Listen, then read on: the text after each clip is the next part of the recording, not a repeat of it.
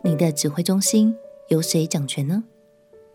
朋友平安，让我们陪你读圣经，一天一章，生命发光。今天来读诗篇第七十六篇。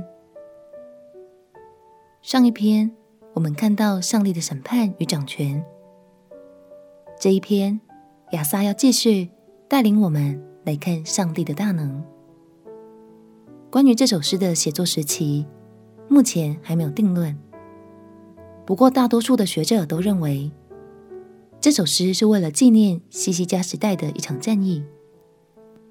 当时，上帝派来的使者彻底击溃了亚述军队。诗人告诉我们，面对上帝的大能与拯救，每个人都应当感谢、谦卑与敬畏。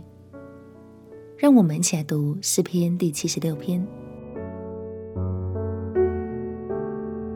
诗篇第七十六篇，在犹大，神为人所认识；在以色列，他的名为大；在撒冷有他的帐幕，在西安有他的居所。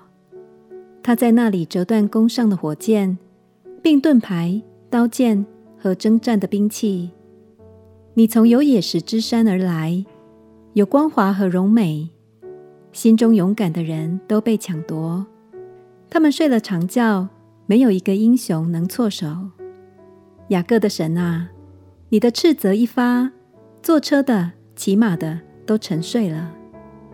唯独你是可畏的，你怒气一发，谁能在你面前站得住呢？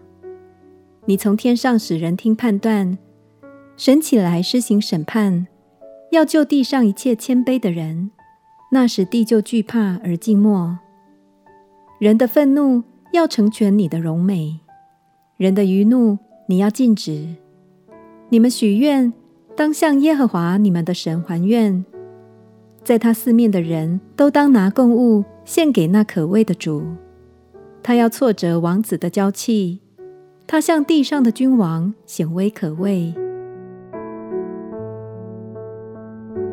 诗里面提到的撒冷和西安，其实都是指。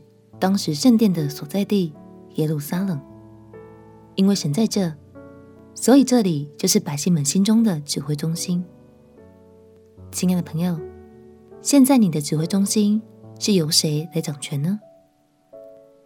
鼓励你，当我们选择让神坐镇在生命的指挥中心里面时，无论哪里有大军来袭，相信我们都能安然的在神的大能之下。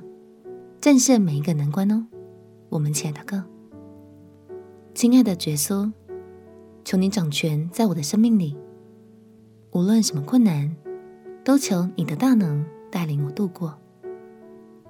祷告奉耶稣基督的圣名祈求，阿门。祝福你的生命，让神掌权，充满平安和喜乐。陪你读圣经，我们明天见。耶稣爱你。我也爱你。